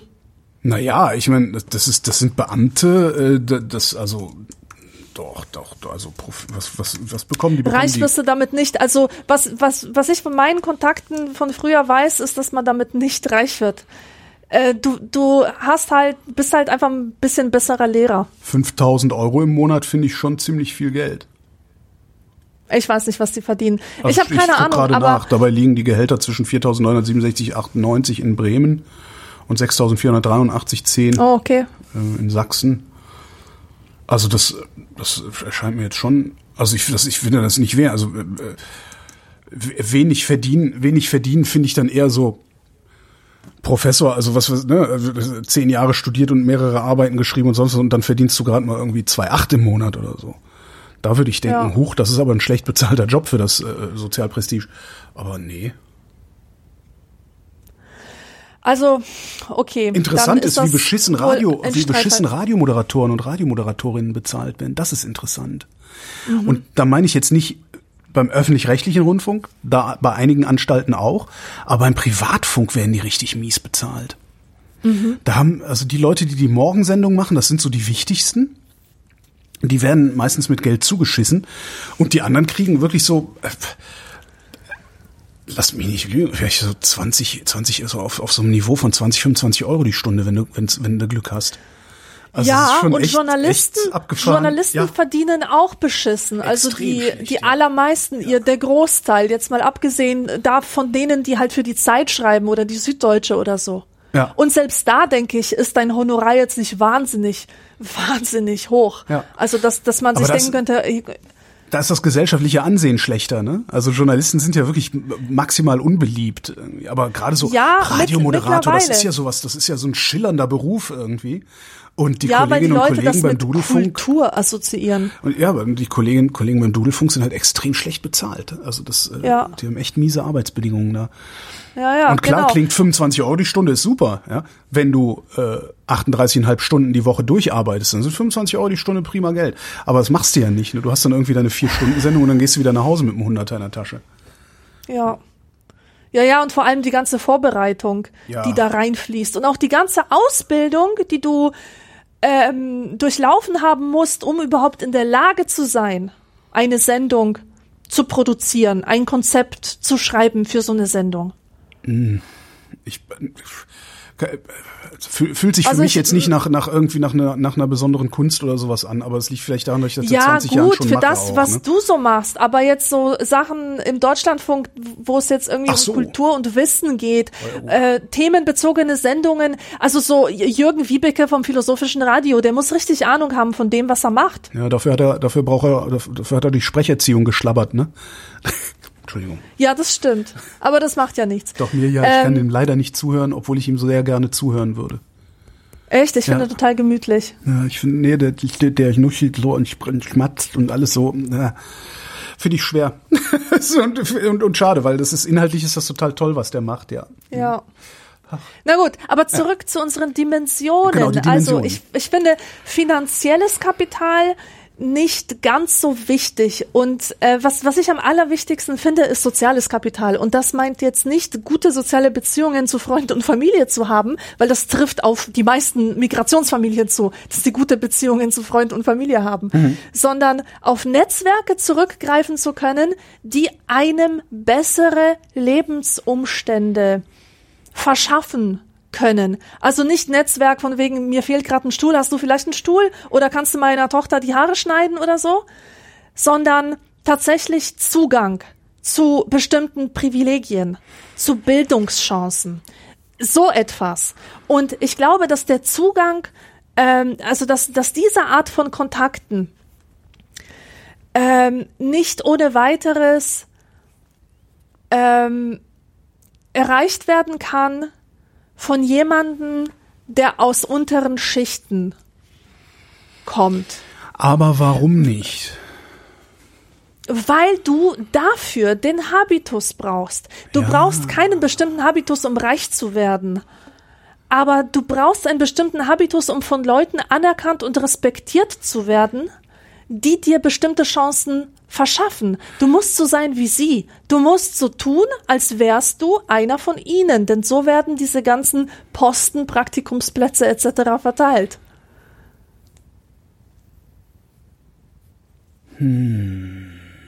Ich überlege gerade, kann ich, ich kann mich aber doch mit genügend Geld, kann ich doch meine Kinder dann zumindest auf eine bestimmte gesellschaftliche Stufe kaufen. Also ich kann mein, ich, wenn ich genug Geld habe, kann ich mir zumindest, zumindest die, die Insignien der Reichen verschaffen. Ich äh, esse dann vielleicht ja. nicht so anmutig mit Messer und Gabel und äh, löffle die Suppe immer vom, vom hinteren Rand des Tellers äh, und, und so ein Scheiß. Aber ich habe die richtigen Klamotten an. Das heißt, die Tür, durch die ich will, die geht dann schon mal auf. Was ich dann dahinter mache, ist nochmal eine, eine andere Frage. Und ähm, letztendlich, weil du sagtest, also es ist halt, geht letztlich um Zugang zu Möglichkeiten. Das können doch in einer Konsumgesellschaft eigentlich nur Konsummöglichkeiten sein. Oder nicht? Hast du nicht das, hast du nicht das warum Gefühl, denkst, dass, warum denkst du nicht an Bildungsmöglichkeiten oder Kulturteilhabemöglichkeiten? Das ist, das, ist das, woran ist. ich denke. Das ist nicht Konsum, wenn du es selbst produzierst. Hä? Das habe ich nicht verstanden. Du kannst, du kannst Bildung konsumieren und du kannst Kultur konsumieren. Ja. Aber die, die, die aus der höheren Schicht kommen, die haben auch die Möglichkeit, Bildung zu produzieren oder Wissen zu produzieren und Kultur zu produzieren. Und es ist ein Merkmal von vielen Menschen eben aus den unteren oder den mittleren Schichten, den unteren Mittelschichten, dass sie gar nicht dieses Selbstbild haben, dass sie irgendetwas gestalten dürften, dass sie etwas kulturell formen könnten, dass sie äh, Wissen produzieren können, zum Beispiel in der Rolle eines, eines Wissenschaftlers, der Daten sammelt und auswertet. Ich glaube, dieses Bewusstsein, dass man selbst in der Lage ist, Bildung nicht nur zu konsumieren, sondern auch zu produzieren, also Wissen zu produzieren und auch Kultur mitzugestalten und den öffentlichen Raum mitzugestalten. Ich glaube, das ist etwas, was umso leichter fällt, je höher man in der sozialen Schicht steht. Diese, dieses Selbstverständnis auch. Ich darf mhm. das, ich darf hier sein, ich darf gestalten, ich darf meine Stimme er, erklingen lassen. Ja, das sind dann moderne, moderne Geisteswissenschafts Bachelor, die tatsächlich, wenn du das Schichtenmodell, also wenn du da ein finanzielles Schichtenmodell aufmachen würdest, sehr weit unten stehen und trotzdem für sich reklamieren, gestalten zu können, gestalten zu dürfen. Ja, ja, das sieht man ja allenthalben. Aber ich, ich finde das schwierig. Ich glaube, ich glaube, man müsste sich erstmal fragen, wie man, warum man überhaupt ein Schichtenmodell entwerfen will. Also was, genau. was will ich, äh, was will ich analysieren? Also für, für, für welche Fragestellungen baue ich denn jetzt gerade mein Modell? Ich glaube, du kannst gar kein Schichtenmodell machen, das ja so eine Allgemeingültigkeit hat. Weil also ich würde ja. grundsätzlich erstmal sagen, weil da, da, da komme ich her, ja, Peter Handke kommt von Homer, ich komme von Yankee. äh, das, Ähm, ich würde erstmal sagen, wir, wir machen jetzt ein Schichtenmodell. Dieses Schichtenmodell machen wir einkommens- und vermögensbasiert. Weil wir leben im Kapitalismus, in einer Konsumgesellschaft, in einer Marktwirtschaft. Äh, da geht es um, um Marktteilhabechancen, äh, ganz grob gesagt. Ähm, sprich, bin ich in der Lage, mein, mein, mein Gut und das kann auch ein Kulturgut sein, bin ich in der Lage, mein Gut auf dem Markt äh, ordentlich zu platzieren, es ordentlich anzubieten, oder bin ich in der Lage, auf dem Markt, äh, und sei es ein Kulturgut, das so nachzufragen, wie ich will. Wie ist mein Informationsstand und so? Das heißt, wenn ich das, wenn ich da aus dem Kapitalismus oder aus der Ökonomie drauf gucke, würde ich das äh, jederzeit an Geld festmachen, so ein Schichtenmodell. Aber was du ja gerade betrachtest, das hat ja überhaupt nichts mit der Konsumgesellschaft zu tun. Das existiert Exactly. ja, das existiert ja außerhalb oder parallel zu dieser Konsumgesellschaft. Ja. So, das heißt, äh, wir müssten verschiedene Schichtenmodelle aufmachen. Also du müsstest Genau, halt, und ich du müsstest meine, halt so ein Bourdieu'sches Modell aufmachen und, und ich würde halt so ein Genau. ökonomisches Modell aufmachen. Das heißt, Genau, und dieses ökonomische Modell, ich glaube, das, das, ähm, das ist auch dieses Milieumodell. Kennst du das? Es gibt ja so, so die, wabernde Sinus, Blasen. die Sinusmilieus, Äh, ja. Die Sinusmilieus, genau, die sind wahrscheinlich, also hundertprozentig sind sie schon längst überaltert und äh, niemand arbeitet mehr damit. Aber das war ja ursprünglich auch so Doch, für alle arbeiten damit, alle, die Medien produzieren, arbeiten. Und darum sehen Massenmedien aus, wie sie aussehen. Ach Gott, traurig. Naja, jedenfalls, diese Sachen, die waren ja für die Marktforschung sehr interessant und für Werbemacher. Die haben sich das angeschaut und haben sich gedacht, Leute, die in einem bestimmten Milieu ähm, äh, sich befinden, an die können wir bestimmte Produkte auf deren Bedürfnisse zuschneiden, so dass die das halt geil finden. Also das, das hat also das Ziel, Waren zu verkaufen oder zu über Konsumgewohnheiten etwas herauszufinden, weil diese Milieus, die definieren sich über Konsumgewohnheiten. Was kauft man, wo kauft man, zu welchem Preis, wohin fährt man in Urlaub? Äh, wie kleidet man sich? Also für welche Kleidung gibt man Geld aus letztendlich? Und zum Beispiel dieses Achsenmodell bei Bourdieu, das ist ja eher ein Modell, um ähm, soziale Ungerechtigkeiten und Ungleichheiten zu beschreiben. Naja, soziale Ungleichheit beschreibst du über ein Einkommensmodell ja auch. Ja, ja, aber Bourdieu geht ja daher und sagt, das ist nicht alles. Ja. Es ist nicht alles. Äh, du, es gibt auch so etwas wie kulturelles und soziales Kapital und das geht eine Beziehung ein mit dem finanziellen Kapital. Ja. Und äh, es kommt dann auch so zu, zu ähm, äh, also solche Feinheiten sind dann noch dabei. Du kannst zum Beispiel das Geld in manchen Dingen für dich arbeiten lassen, in anderen aber nicht. So wie du, du kannst dir zum Beispiel keine Muskeln kaufen und keinen Geschmack. Aber du kannst dir sehr wohl Kunst kaufen, die auf einen bestimmten Geschmack ähm, Hindeutet. hinweist, Ja. hindeutet, Und du genau. kannst so viel Geld haben, dass du genug Zeit hast, äh, Muskeln aufzutrainieren. Das geht auch. ja, genau. Genau, und solche Feinheiten berücksichtigt dieses Mhm. Modell eben. Was mir dabei auffällt, ist ähm, Mittelschicht, Oberschicht, Unterschicht. Ich in, in meinem Alltag, also in meiner in meiner Denkwelt oder wie man es nennen mag, existiert praktisch nur eine Unterschicht und alles andere. Ähm, Ach so, eine sehr breite Mittelschicht und die Unterschicht. ja, so ungefähr. Äh, Und es ist eigentlich eher eine Unterschicht und alles andere und alles andere hat nicht wirklich einen Namen. Da gibt's halt ein paar Leute, die so obszön viel Geld haben. Das sind die Reichen. Ja? Ähm, die nehme ich dann noch mal aus, aber die nehmen sich ja auch aus. Also die Leute, die so viel Geld haben, dass für sie Gesetze nicht mehr gelten. Ne? So, das ist so, sowas. Aber die, die spielen außer Konkurrenz. Ähm, interessant finde ich daran, dass wenn ich sage, guck mal da hinten der Unterschichtler, ja, oder da hinten die Unterschichtlerin, meine ich immer, immer, ja, immer, meine ich immer Menschen, die sich nicht mehr, die nicht sozial kompatibel sich verhalten oder nicht, ja, die, die sich rücksichtslos verhalten, die, weißt du, so die, die rauchende, tätowierte Mutter, die ihr Kind vorm Supermarkt anschreit. Das, die, die, die sortiere ich sofort in die Unterschicht ein, ohne dass ich überhaupt irgendetwas über die weiß, ohne dass ich weiß, wie viel Geld die hat oder sonst was. Die Chaben, über die wir uns gerne lustig machen, die sortiere ich überhaupt, die, die, die, die gehören überhaupt nicht zur Unterschicht, obwohl das mit Sicherheit in so einem normalen Einkommensverteilungsmodell der Fall wäre. Ja.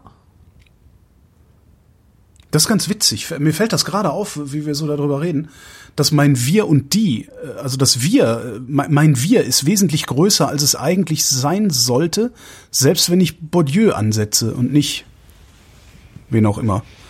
Schelsky. Hm. Die Frage ist immer noch nicht beantwortet. Wo würden wir die Grenzen ziehen zwischen sozialen Schichten? Ja, das kommt, das haben wir ja schon gesagt, das Ja. kommt ganz auf die Fragestellung an. Trotzdem, ich will mich nach wie vor darauf, darauf, äh, ich will nach wie vor darauf mich kaprizieren und darauf bestehen, dass es im Wesentlichen um Konsummöglichkeiten geht. Mhm. Dass das letztlich auch das ist, was die Menschen, weil, weil das ist das, was die Menschen auch kaputt macht. Ähm, lesen lernen kann ja noch jeder, aber ja. Das führt ja jetzt dann auch zu weit. schnell, nächste Frage, schnell. Hast du das Gefühl, dass wir heute in besonderer Weise ernst sind? Nee, überhaupt nicht. Es ist wurde schon sehr dritte, viel gelacht. Stimmt. Ist das die dritte Welle?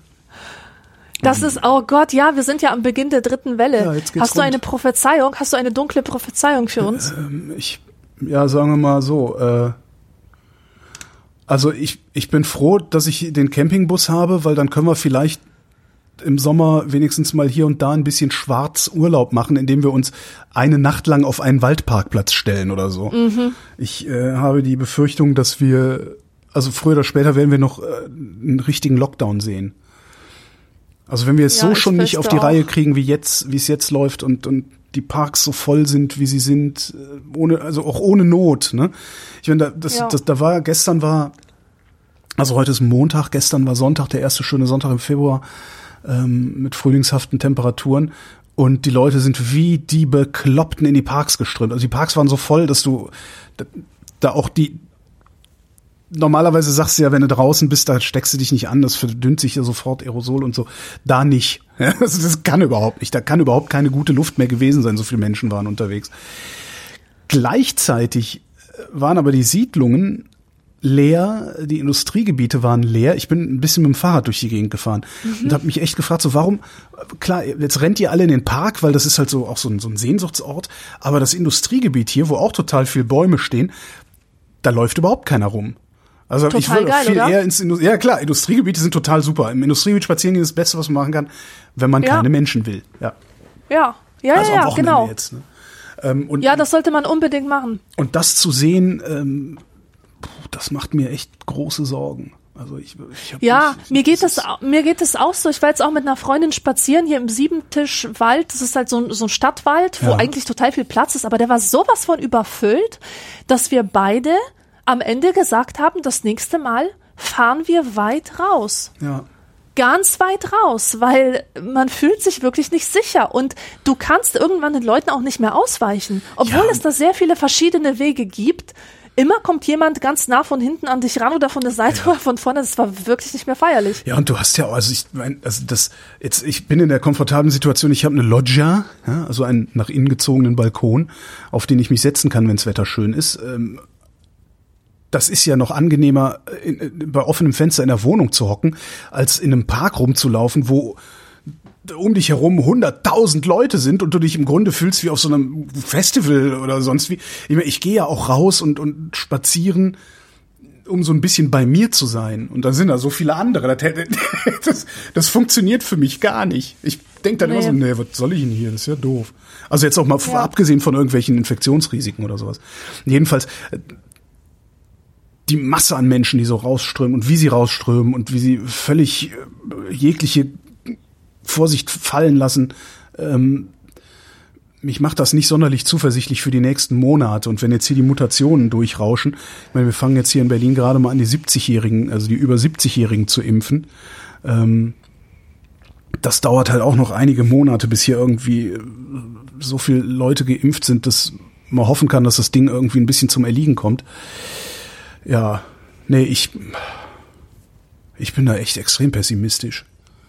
Und auch für mich ich selbst erst recht, weil ich hatte Covid. Ein paar Monate ist man ja immun ähm, und ich habe so also völlig eigennützig auch noch die Sorge, äh, dass ich nicht rechtzeitig geimpft werde, so dass ich dann noch mal so ein Risikofenster sozusagen oh, habe, weißt du, dass ja. ich, dass ich hier die ganze Scheiße der letzten zweieinhalb Monate, ähm, zweieinhalb, ja ungefähr zweieinhalb Monate, die ganze Scheiße der letzten zweieinhalb Monate mitgemacht habe, also erst ne, die Akuterkrankung, dann irgendwie die ganze Zeit diese diese diese extremen Erschöpfungserscheinungen, die langsam weggehen, der Geruchsverlust, der langsam sich bessert und so. Aber es geht mir halt auch heute am 22. Februar immer noch nicht gut. Ja, ich mm. bin immer noch nicht so gesund, wie ich selbst mit Erkältung, also selbst mit Schnupfen im Winter 2019 war. Das äh, und ich habe so ein bisschen die Befürchtung, dass das dann auch noch alles vergebens war. Ja. So.